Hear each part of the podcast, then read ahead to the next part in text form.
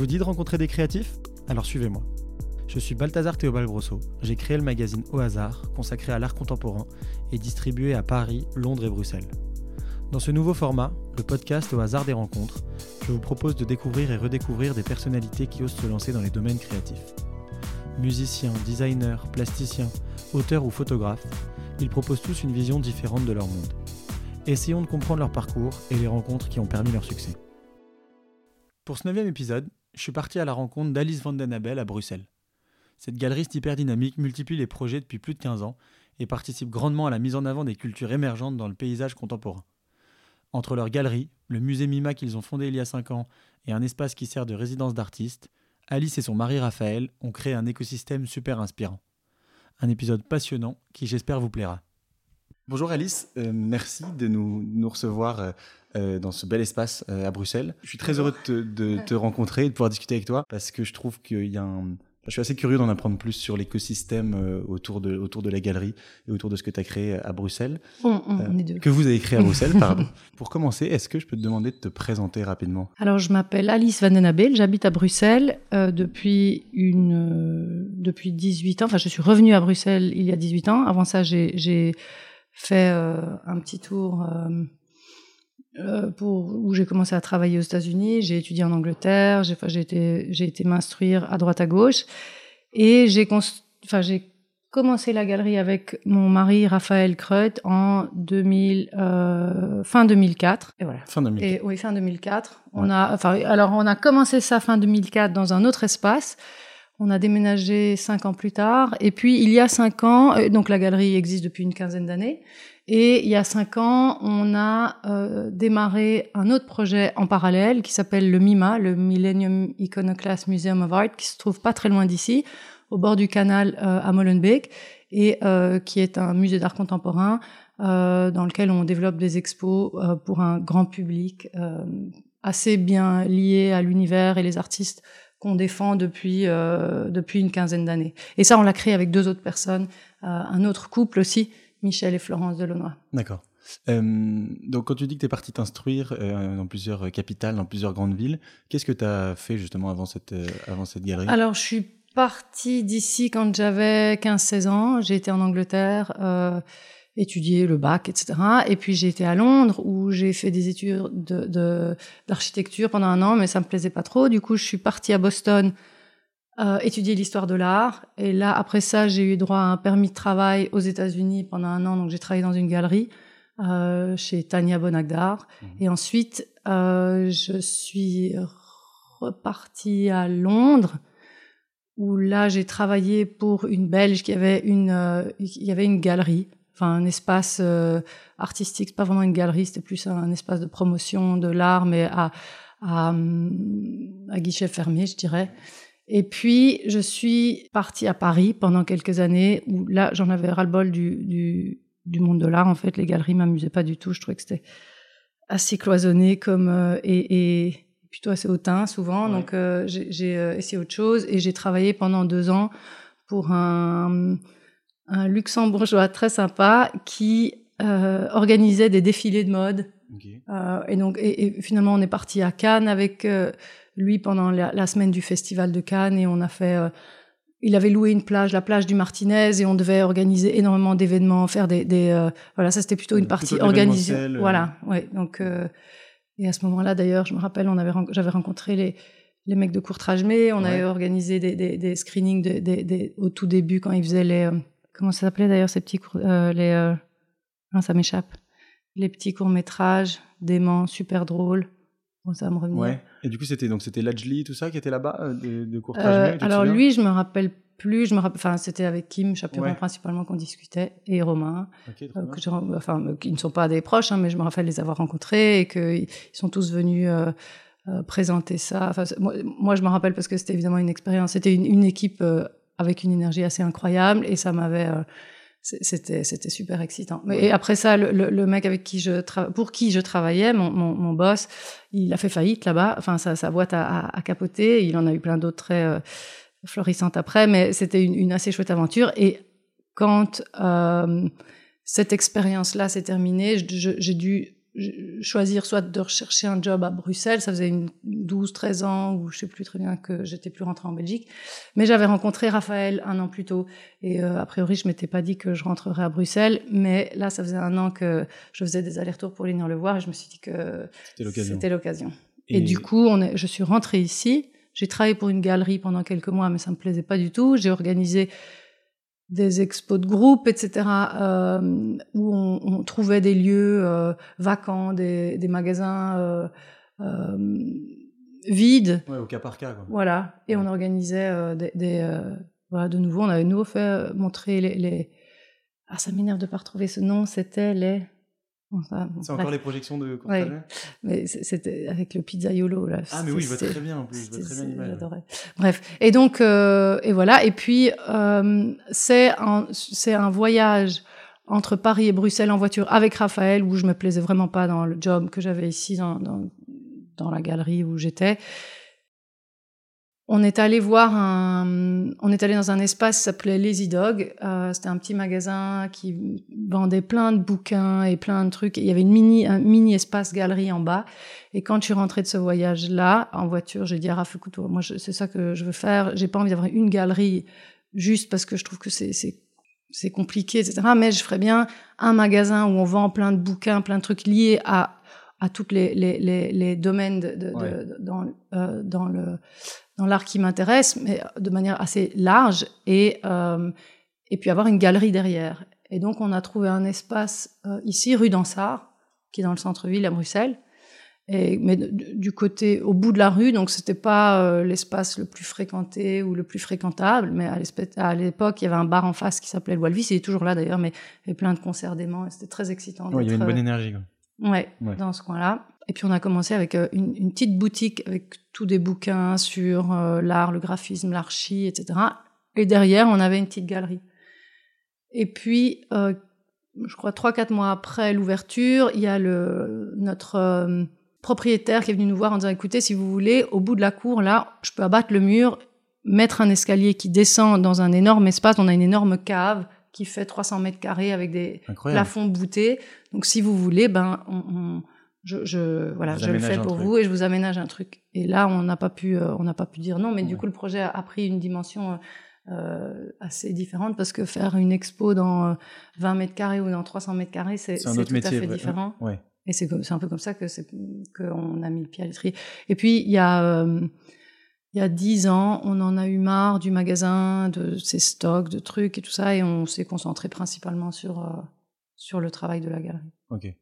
Et donc en, en, 2004 ou 2005, quand vous fondez cette galerie avec euh, Raphaël, euh, c'est le moment où il y a un peu, enfin le, l'explosion de, de l'art urbain, de tout ce qui se faisait, de, tout ce qui se fait dans la rue ou pas encore justement? Ben, ça émergeait, mais nous, euh, c'était. Comment vous avez pas vraiment sur ces cultures que vous Alors, c'était des rencontres, euh, principalement. C'est, bah, les voyages m'ont amené. J'ai habité à New York, à, Londres, il y avait Banksy qui euh, faisait ces trucs partout. Euh, en Espagne, il y avait Sixé qui était. Enfin, il y avait, c'était une mec aussi, de, et je prenais beaucoup de photos à l'époque. Et donc, moi, ça, ce qui m'amusait, c'était, mais sans réfléchir à à plus que ça, c'était de, de, de, voyager. Et je, me suis rendu compte que je faisais des albums encore, et, euh, et la majorité de mes albums, c'était euh, des photos de, de, de, peinture murale et autres. Et donc, euh, et puis j'ai rencontré, quand je suis arrivée à Bruxelles, euh, un groupe de, d'artistes qui était euh, plutôt la scène bruxelloise euh, de graffiti, du tag, etc.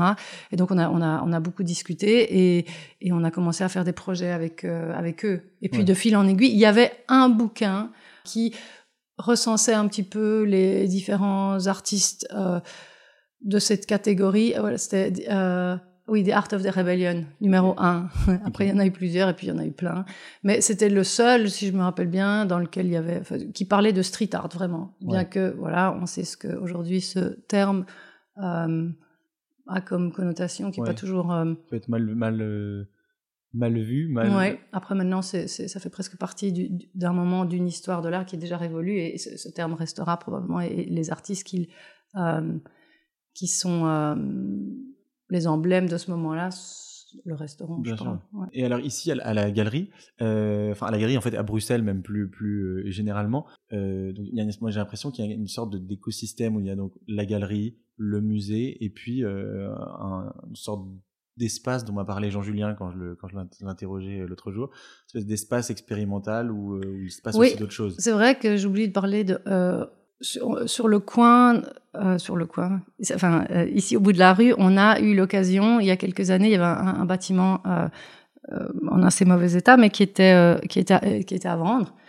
Et du coup, on s'est dit ok, c'est juste là, ça pourrait être bien pratique. Et il y avait une, petite, une petite devanture de, de 50 mètres carrés et trois appartements au-dessus. Donc on, on a on a acheté le bâtiment, on a rénové les appartements, on les loue, et donc en les louant, ça nous permettait de garder le rez-de-chaussée et d'en faire un, un espace plus euh, pour faire des expos ou pour le louer euh, pour des pop-up stores, ou, mais quelque chose qui nous permettait d'être euh, plus dans l'action-réaction. Je dirais que les expos dans la galerie, l'espace est déjà plus grand, donc ça prend plus longtemps à, à organiser, etc. Et là, il y a pas mal de gens qui, qui ont envie de montrer des, des pas des petits bouquins ou des plus ou, ou, même nous présenter des plus jeunes artistes sans que ce soit laborieux parce que je trouve que voilà, ici on a on a 250 mètres carrés alors c'est pas gigantesque mais pour des premières expos de jeunes artistes c'est déjà conséquent ça vaut la peine.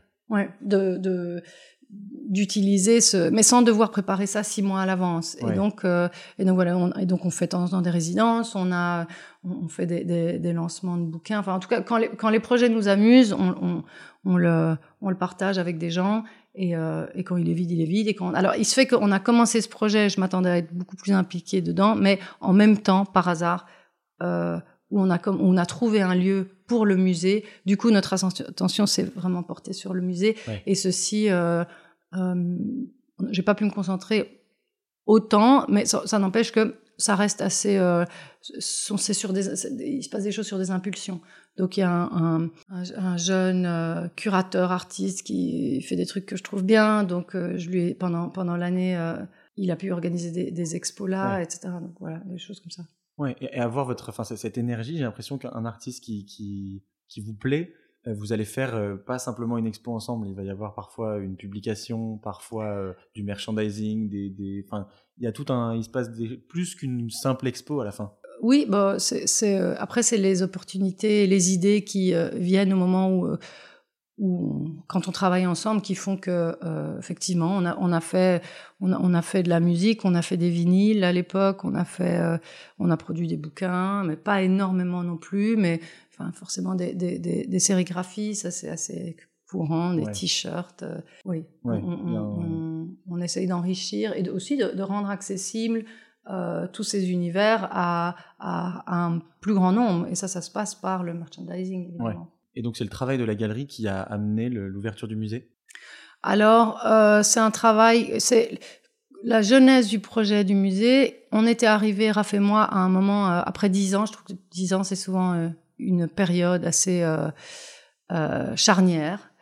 Et la direction on se posait la question, ok, maintenant on, on, doit, enfin, on évolue, mais on a envie de, d'évoluer encore plus. Il se fait qu'on a deux enfants qui aujourd'hui ont 10 et 12 ans, donc euh, ça c'est un projet en soi aussi. Et mhm. j'avais pas, j'avais envie d'être, euh, on avait envie d'être présent pour eux au moins pendant les 15 premières années. Je trouve qu'après ça ils font ce qu'ils veulent, mais j'avais pas envie d'être euh, en, en, en, voyage constant et autres. Et le développement de la galerie, je pense, passe aussi, si on veut, si on le décide, par euh, faire des foires d'art contemporain, etc., qui nous amènent ailleurs. Euh, et ça, j'avais pas le cœur à ça. J'avais besoin, j'avais envie de rester près des enfants. Ouais. Et donc, on n'avait pas cette euh, cette euh, possibilité d'expansion à travers les foires. Et en même temps, c'était pas non plus un but ultime. Euh, donc, c'est j'aime bien faire des foires, mais je préfère faire un bouquin ou faire un projet en parallèle, comme tu disais, euh, qui, va venir enrichir l'univers de l'artiste et nous permettre de le défendre aussi. Mais en même temps, les foires sont importantes. Donc, à ce moment-là, on s'est dit, OK, mais comment est-ce qu'on fait? Soit on y va et on... Mais les enfants étaient un peu trop petits, je trouvais. Et Michel et Florence sont venus nous voir, qui sont deux entrepreneurs culturels, et eux nous suivent depuis longtemps. Ils euh, viennent à la galerie depuis longtemps et ils étaient à chaque fois très étonnés de voir le nombre de gens et de jeunes et de diversité dans le public. Euh, et ils nous ont dit, écoute, il faut faire quelque chose de, de, de, de plus grand. Euh, on va, et c'est Michel qui a eu cette idée, a dit, il faudrait qu'on fasse un musée. Moi, j'ai trouvé ça complètement débile à la base. mais qui veux-tu Enfin, on est personne pour faire un musée. Mais en attendant, je pense qu'on avait mis le doigt sur une euh, une partie, en tout cas de, de, de la culture, qui n'était pas extrêmement bien défendue pas mise en avant. Ouais. Pas mise en avant, qui est souvent en, tu vois, dans les sous-sols, en première partie, mais jamais en première scène. Et donc on est venu avec cette idée et Raph a vachement, Raphaël a, a, clairement, euh, ça l'a très fort excité. Et euh, on a mis quelques mois euh, à, enfin en fait même pas quelques mois. Enfin, moi je me suis dit, de toute façon, euh, c'est un projet, mais ça va, ça va traîner. On va jamais trouver un lieu intéressant pour faire un truc pareil. C'est évident que si on faisait quelque chose comme ça, il fallait que ce soit. Le lieu était très important. Il fallait qu'il soit, qu'il ait du caractère, mais aussi qu'il soit placé. Enfin, le, le, la localisation du musée est important parce que ce qui nous amuse, nous, c'est de partager vraiment la culture ouais. et, et cette idée central, quoi, accessible en quelque sorte. Oui, mais aussi à un plus grand nombre. Et donc le quartier est important. J'aurais pas été le maître à Uccle, par exemple. Ouais. Mais, enfin, juste parce que euh, ça, ça ne permet pas cette accessibilité, cette accessibilité à un plus grand nombre. Et, euh, et donc on a commencé à, à, élaborer le projet, mais un peu euh, sur le côté, et jusqu'au moment où euh, on nous a proposé cette ancienne brasserie ici le long du canal, qui était qui était en, en vide depuis, je sais pas, une 10 ou 12 ans, j'en sais rien, avec des pigeons partout. Et c'était, c'est, une ancienne brasserie, donc euh, euh, les brasseries Bellevue, et il y avait encore des énormes trous dans les sols pour les silos, les etc. Ouais. Et euh, c'était juste, c'était juste incroyable de monter dans, à avec les échelles d'étage en étage. Et là, on, je suis arrivée dans la salle tout en haut en disant, ok, bah, on n'a juste pas le choix, on peut pas passer faire. à côté d'un, bâtiment pareil.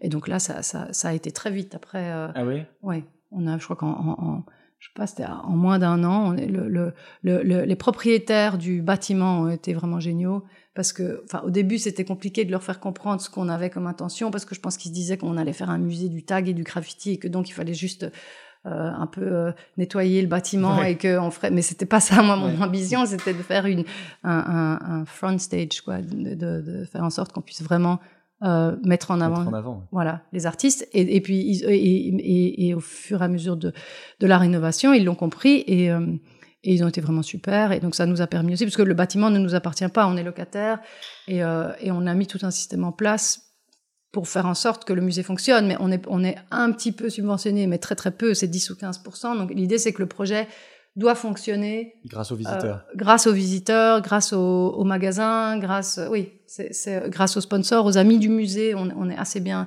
soutenu. Euh, maintenant de plus en plus, mais on en a toujours besoin, surtout dans des moments euh, comme maintenant. Ça c'est clair que euh, des amis du musée, on, a, on en a besoin et, euh, et, et, on fait des, des chouettes expos, mais on est une très petite équipe, ouais. assez jeune, très dynamique. On fait un peu tout. On est on est moins de 10. il y a aussi, on a, on a fait un resto avec un shop maintenant. Donc euh, ceci nous aide aussi à, de nouveau, le merchandising, Bien comme sûr. partout d'ailleurs, Ouais. euh, nous aide à, à, à, monter des expos. Mais on est, on est très réactif, étant donné qu'on est une petite équipe et qu'on fait beaucoup nous-mêmes. On, voilà, on, s'adapte assez vite. Et donc le nom du, du musée, donc c'est le MIMA, donc Millennium ouais. Iconoclast Museum of Art. Euh, l'art que vous y montrez, c'est l'art des années 2000 à 3000 du coup?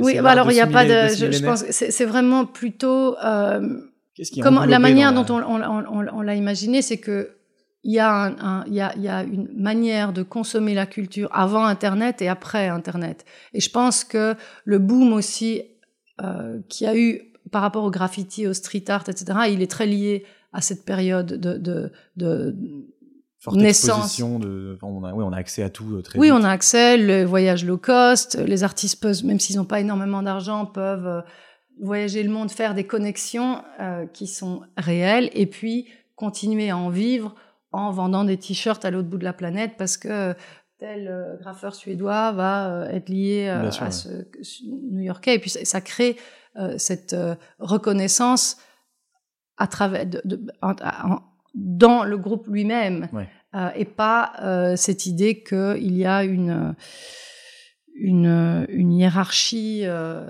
pyramidale Mhm. qui va dire ce qui est bien ou pas bien. Forcément, la, la, la Internet a démocratisé euh, l'accès à la culture et c'est un peu cet euh, aspect-là et les artistes qui ont émergé à ce moment-là qui nous intéressent. Euh, c'est plus un mode de vie aussi que c'est pas une plastique spécifique. Je veux C'est dire, ça. c'est pas, je- je- on ne s'intéresse pas que à des graffeurs ou à des. D'ailleurs, c'est plus le moment dans le temps. D'ailleurs, on, on a- on a défini le début du musée, forcément, on l'a commencé, mais on va probablement aussi. Enfin, notre idée, c'est de définir la fin de l'histoire de ce musée aussi, parce que le, le, le c'est chouette d'écrire. C'est comme écrire un bouquin. On écrit on- souvent, on en a, et comme c'est un musée, on se dit que il va être pérenne, mais en fait, nous, on a envie d'écrire un moment d'histoire, enfin, d'écrire, c'est presque, c'est très présomptueux, en tout cas, d'être euh, des passeurs d'histoire. Et ce qu'on- comme je disais, les dix ans, on voit bien que quand on a commencé la galerie, qu'on s'est intéressé à tous ces artistes qui émanaient des, subcultures, ben, qui ont, euh, il y avait vraiment peu de, bouquins qui en parlaient. Aujourd'hui, tous les musées ont au moins une pile euh, de bouquins sur le graffiti, le street art, etc. Et pareil, maintenant, les maisons de vente ont une. euh, bah, Il y, a, il y a 15 ans, on nous regardait avec des grands yeux en disant Ouais. c'est quoi ces, ces gamins euh, qu'est-ce que, Mais qu'est-ce que tu penses? Comment est-ce que tu Oui, vous étiez parmi les premiers, vraiment, en 2005. Oui, 2004. clairement, on était parmi les premiers, je Ouais. pense.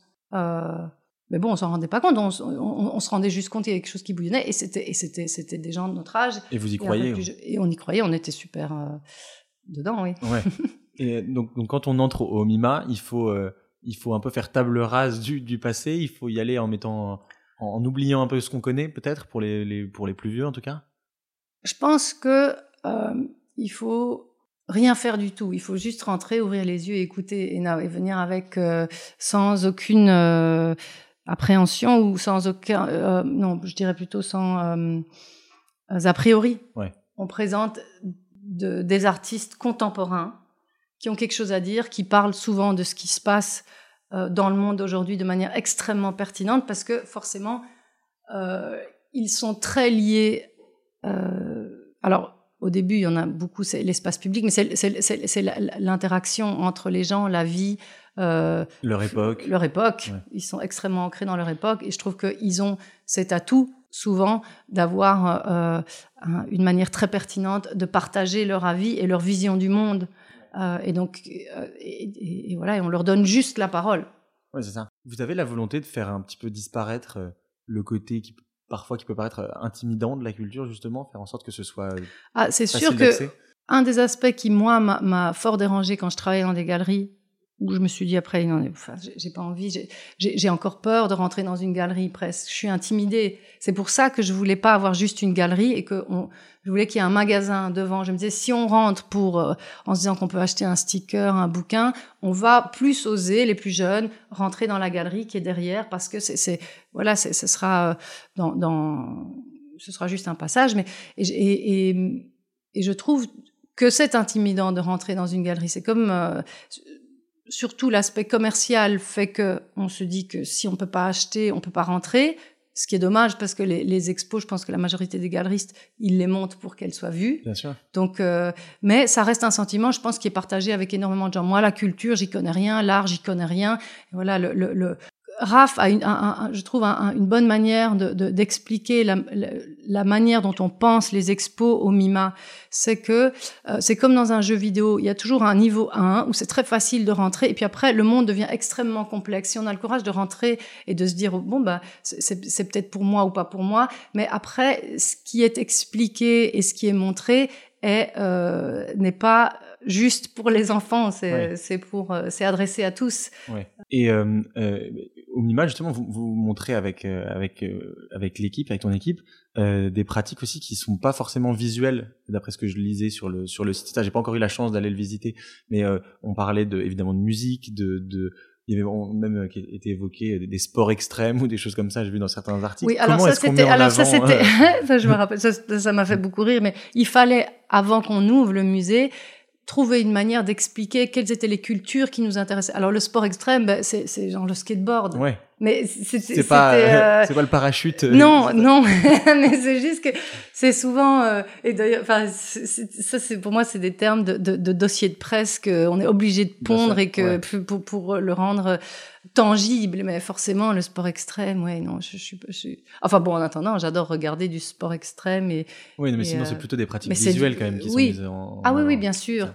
Oui, et, non, ouais. mais c'est par exemple, on fait référence à euh, des scènes comme euh, tout ce qui s'est passé euh, autour de tous les artistes qui se sont fait connaître par l'expo Beautiful Loser aux États-Unis. C'est des, mhm. des, mecs qui sont dans le dans le skate, dans le surf et qui sont devenus des Barry McGee, qui sont devenus des Mar Gonzalez, qui c'est du skate, du surf, qui qui qui qui défendent cette culture, mais comment est-ce qu'ils la défendent Enfin, qu'ils la défendent? Non, c'est juste un mode de vie en fait. Ça. Mais tout leur mode de vie euh, et tout leur, leur, leur, travail est imprégné par leur mode de vie et par leur pratique. Ils vont tous skater ou faire du surf tous les jours, et donc ils vont faire des planches de skate, des combis, des planches de surf, etc. Et à côté, euh, ben, ils font des, des œuvres dans leur studio. Oui, et c'est le lifestyle qui est organisé voilà, autour de ça. Exactement. Ouais. Donc c'est plutôt ça la référence au sport extrême, bien oui. que je, je enfin, voilà. Je, et euh, euh, le, tu penses que le caractère euh, muséal justement euh, légitime un peu les, les, les pratiques de, de ces personnes Alors ça, c'était c'était un choix évidemment parce qu'on aurait pu appeler ça centre culturel, on aurait pu appeler, enfin, on, on y a fort réfléchi, mais Bien musée, sûr. ça claque mieux. Ça claque. Et, et, puis Donc, même Mima, ça fait ça fait, enfin il y a toutes les références Alors, à tous les grands Mima, musées. C'était euh, c'était oui, mais ça c'était un pur hasard. Euh, le, d'ailleurs, pour la petite histoire, j'en rougis encore, mais on, on, devait absolument trouver un nom. On devait, il fallait qu'on dépose les, les, les, les, documents et tout ça. Et donc Michel me disait bon, maintenant il faut trouver.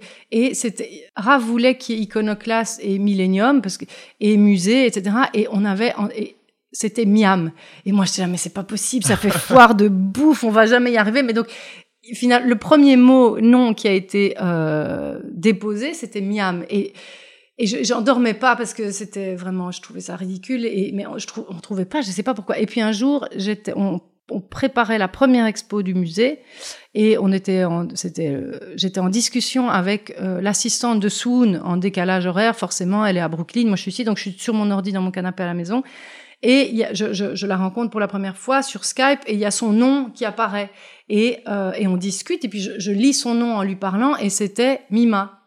Okay. Et tout d'un coup, je, je, je, je, je me en fait, ouais, mais ça, ça. C'est nos lettres, ça. Mais c'est nos lettres, ça, ça, Ouais. ça, ça fonctionne. Ouais. Et c'est comme ça que ça, et puis en plus, et puis voilà, et puis Mima, euh, et forcément, ça, ça, je trouvais que c'était assez marrant que ça fasse petit autre chose, Ouais. bien que c'était pas du tout l'idée. Pourquoi il doit fermer ses... Enfin, pour- pourquoi euh, t'attaches une, une importance au fait que... Est-ce que c'est juste lié au fait qu'on vous a laissé le lieu pendant une Ah non, période non, on de temps nous, on est, non, non, non, on est, on est là, on est locataire, on reste autant, sauf si on nous fout dehors, mais je pense qu'il il aura pas spécialement envie. Non, je pense qu'il faut pouvoir écrire une histoire, un début, un, un- avec des chapitres, un, un, un développement et une fin pour que ça ait une pertinence réelle. Ouais. Après, il, il y aura peut-être euh, un chapitre 2, il y aura peut-être un autre bouquin, elle sera peut-être écrite par quelqu'un d'autre, par nous, j'en sais rien, mais euh, moi, on a, moi j'ai 45 ans, Raph il en a 47, on est à, ça fait 4 ans qu'on est là, dans 6 ans, bah, je, voilà, je je- je- j'ai pas envie que ça vieillisse et que ça prenne la poussière avec nous. Je trouve que s'il y a autre chose, après on, on, on aura l'expérience qu'on a eue.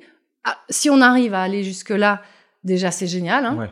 euh, parce que ça reste un projet, euh, c'est un peu un, un rêve utopique, mais qui pour le moment fonctionne vachement bien, bien au-delà de nos espérances. Euh, bien qu'évidemment avec le Covid et on a dû fermer tout ça, ça c'est plutôt assez euh, assez dur parce que là, on n'est pas, enfin on n'est pas, comme je disais, on n'est pas énormément subventionné. Ce qui est très bien parce que ça nous laisse une liberté Ouais. totale de réaction, de choix euh, curatorial, etc. À côté de ça, on, on- on construit une collection aussi. C'est pour ça que euh, on peut s'appeler musée hein, parce que on, on a Oui, vous achetez des œuvres. on euh, achète des œuvres, oui. Euh, on va faire à un moment donné une expo avec les œuvres qu'on a achetées. Après, je, je, ça reste, c'est un, un, un- une, un témoignage, enfin, c'est un d'une époque euh, Mhm. qui, qui, qui, aura sa pertinence ou pas. Il y a que le temps qui nous le dira. Mais je, je, je trouve que pour pouvoir se remettre en question, réinventer un système, voir si on est dans le bon, etc. Il faut pouvoir arrêter, euh, faire un arrêt sur image, regarder en arrière, voir si on est dans le dans le bon, et puis euh, éventuellement euh, commencer autre chose. Mais Ouais. et ne ne pas imaginer la fin ne nous permet pas de, de, de, de réfléchir à la pertinence de chaque chapitre aussi, parce Ouais. que si c'est une histoire sans fin. Ouais, je comprends, je, je, je vois l'idée. Euh, et comment, te, comment tu, tu, tu, tu réussis à, à, à trouver le temps de pas euh, délaisser la galerie justement, de, de comment vous organisez votre temps entre, Alors, entre les deux? euh, c'est, on est bien aidé, même si ce sont des petites équipes. Euh, on, je, je, bah, j'ai- bah, on a décidé du coup de, je suis, je, ne- je ne m'impose rien en termes d'agenda, par exemple. S'il y a une, là maintenant on fait une bah, on savait pas qu'on allait la faire avec le Covid. On a décidé de la faire, on savait pas qu'on pourrait l'ouvrir. On peut l'ouvrir, tout ça est génial, mais on l'a quand même décalé d'une semaine. On a décidé ça il y a trois semaines. Enfin, on est très flexible. Le, au musée, l'expo qui est en ce moment, elle devait être terminée il y a six mois. On l'a prolongée jusque fin décembre. Finalement, l'expo au musée, on la monte en janvier, donc je fais pas d'expo ici en janvier. Bah, il y a celle-ci qui va rester jusque fin janvier. Je fais pas d'expo en février pour pouvoir préparer celle de mars. Ouais. Et je, je, je, je c'est projet les- après projet. Ouais. Et euh, c'est le même univers. Qu'est-ce qu'on fait? C'est qu'on défend, on défend des artistes, on défend une culture. Euh, donc ça ne me paraît pas du tout euh, euh, incompatible en fait. Ouais. C'est juste des, des projets, c'est des, dossiers différents sur mon bureau. Et ah bah tiens, maintenant là je dois bosser sur ce projet-là. Je m'occupe. Il y a la collection, il y a il y a les expos ici, il y a les artistes en continu parce que il y a des artistes avec qui on travaille depuis 12-13 ans en continu. Donc on, on, on, on les conseille. On, fait aussi des projets en extérieur. On va faire. Euh, là, on a, on a fait des, faire des interventions dans des espaces, dans, des- dans un lobby d'hôtel par des artistes, des trucs comme ça. Ça m'amuse beaucoup aussi. Faire des, on organise des collaborations euh, avec les- entre les artistes et d'autres. Ouais, mais c'est- assez euh, organique dans le sens où ce ne, ce ne sont que des relations avec des gens. Et puis en plus, ces gens sont. euh, Enfin, l'ADN de ces gens-là, c'est d'être hyper flexible, d'être euh, de action-réaction. Et donc, euh, c'est ça qui est pratique en, en travaillant pas avec des.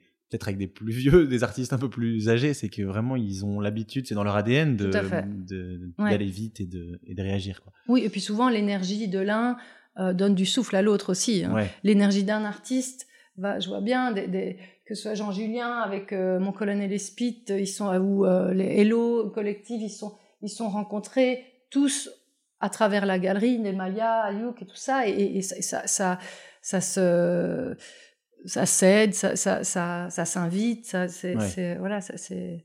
Est-ce que tu sais ce que pensent euh, les, les galeristes un petit peu plus euh, traditionnels, les grands galeristes bruxellois? Je sais pas, je pense au, au, au Janssen ou, à Xavier Hufkens. Qu'est-ce qu'ils pensent de vos initiatives ici? Oui, et au Il musée. vous faudrait avez- leur demander, mais je, je ne sais pas. Non, vous n'avez pas de contact euh, avec eux Pas direct. Il n'y a pas de message non. d'encouragement au moment de la sortie du musée, enfin de l'ouverture du musée? Non, ça pas, non. ça va. Ok. Euh, une petite question sur le, lieu, donc le, du- où est implanté le musée. Euh, c'est pas anodin euh, puisque c'est, enfin le lieu a été aussi choisi quand même. euh, comme tu le disais tout à l'heure, ça pouvait pas Ouais. être à Uccle, ça Ouais. pouvait pas être dans un quartier trop euh, plus résidentiel ou plus chic entre guillemets. Euh, vous arrivez à faire justement des vraies conversations avec le, avec le, le- les gens autour, avec les Ouais, jeunes. alors ça c'est euh, les jeunes. Alors les jeunes du quartier dont on parle, qui sont euh, issus des, des de cultures, enfin ou de, quartiers plus mal de- défavorisés, ouais. forcément, sont pas des jeunes qui ont l'habitude de euh, pousser la porte d'un musée. Donc c'est évident que notre, quand on dit que la culture c'est de la nourriture, l'es- l'esprit, etc., on, on le prend presque au, au pied de la lettre parce que je trouve que c'est vrai. Je pense qu'il y a moyen de faire découvrir énormément de choses à travers l'art et la culture. Maintenant, ça paraît, euh, c'est assez abstrait pour des gens qui euh, n'ont pas cette, euh, cette éducation. de- et ne fût-ce que oser passer le pas de la porte.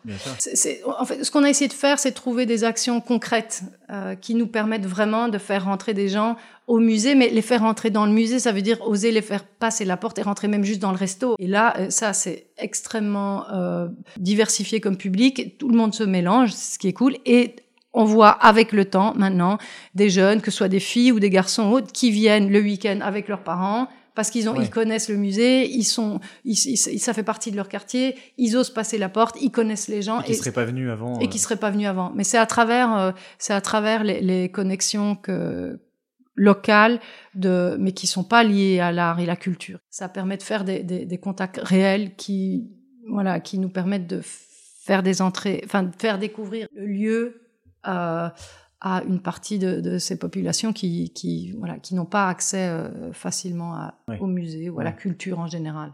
Euh, ce- on a pas pas mal parlé de rencontres. Enfin, j'ai l'impression que c'est quelque chose qui, a- qui a- qui anime quand même euh, pas mal vos, vos histoires euh, communes.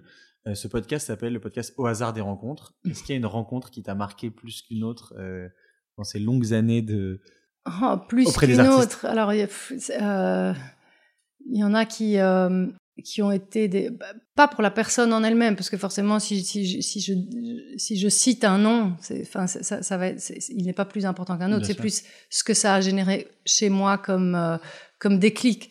Je dirais que quand un, un des artistes qui m'a va t'en savoir pourquoi. C'était plus, j'étais fascinée par le mode de vie. Euh, on en a parlé tout à l'heure, des artistes comme euh, Barry McGee ou Steve, enfin tous ces artistes qui euh, étaient dans cette expo Beautiful Loser, mais, sauf que eux viennent d'un peu partout aux États-Unis, mais en particulier Barry McGee parce que j'adore son boulot clairement. Et euh, un jour, on est allé en Hollande, il y avait une expo avec lui et euh, c'était sa femme Claire Rochas qu'on a exposé aussi et lui aussi d'ailleurs. Je suis très fière de ça, mais euh, été, on a été là et je n'osais pas vraiment aller lui parler parce que moi c'est voilà, il m'intimidait. Et je suis arrivée avec une carte de l'expo qu'on avait euh, au moment à ce moment-là. C'était une euh, l'artiste danois. Ouais. Et, euh, et, je, et, je, lui ai dit, tiens, voilà ce qu'on fait, va voir, et j'aimerais vraiment bien un jour que tu, euh, que tu viennes exposer chez nous. T'imagines, euh, ce que, enfin, voilà, c'était il y a 15 ans. Et, euh, et il a regardé sa carte et il a couru chez sa femme. Il a dit, regarde, regarde, il, il monte ce mec-là, c'est génial, euh, j'adore ce qu'il fait. Ah. Euh, ok, ben c'est c'est d'accord. Et ça s'est passé comme ça. Et puis j'ai été aux États-Unis parce que je faisais un voyage pour rencontrer des artistes. C'est là que j'ai rencontré Cleon Peterson. J'étais à Los Angeles, puis j'étais à San Francisco. À San Francisco, j'ai eu rendez-vous dans son atelier avec lui. Et là, j'avoue que je suis arrivée dans son atelier, il y avait des, des, des, des surfs partout, il y avait des, des plaques de, de, de, de, de bois sur lesquelles il peint partout. Et, c'était, il avait euh, et il avait un poster d'Eddie Merckx. Il m'a dit euh, parce qu'il il fait du vélo, hein, super fan de vélo, et il m'a dit si tu me, si tu, si t'arrives à faire en sorte que Eddie Merckx peut venir, alors, alors je viens. bon, Eddie Merckx n'est jamais venu, euh, et on s'en fout. Lui est venu, et quand il est venu, il y a, euh, je sais pas, pendant tout le montage de l'expo, il y avait une quinzaine de, de personnes qui qui venaient de, de, de, de, Suède, de Danemark, de partout, et qui venaient l'aider. Et qui, ils nous avaient juste demandé de trouver une quinzaine de vélos euh, pour qu'ils puissent euh, le soir aller se balader et, euh, et voilà. Et ah, on a fait ça. Et, en fait, non, c'était une expo en duo avec Mitnaven. D'accord. Voilà. Ah, génial. Ça, c'est une rencontre qui m'a bien plu. Mais bon, il y en a plein d'autres. Hein. Moi, j'imagine. Ouais. Et Banksy, ça a été un, rêve un jour de, l'exposer ou Ah non, jamais. jamais? Non, jamais. Ah je trouve que Banksy, il est génial, mais c'est, non, absolument pas. Je trouve qu'il euh, je, je, ne je, ne me verrais pas exposer Banksy dans, dans, une galerie, non, absolument pas. Ouais, il, se il, se suffit. Euh, bah, clairement, ce serait bien dommage. J'aurais aucune envie de voir son visage, tout ça. Ce serait un, ça un château de cartes qui s'écroule et, et, et, et, ce serait vraiment bien triste. Non, il est là, il, fait, il, fait, il a besoin de personne, il fait ça très bien lui tout seul. Euh, bon, bah, écoute, je, je, vais te laisser euh, à, à l'organisation de cette expo euh, Les gens avec donc Jean-Julien. Et, et, vraiment, merci beaucoup d'avoir pris du temps pour. Bah, avec plaisir, merci à toi. et bonne continuation. Merci.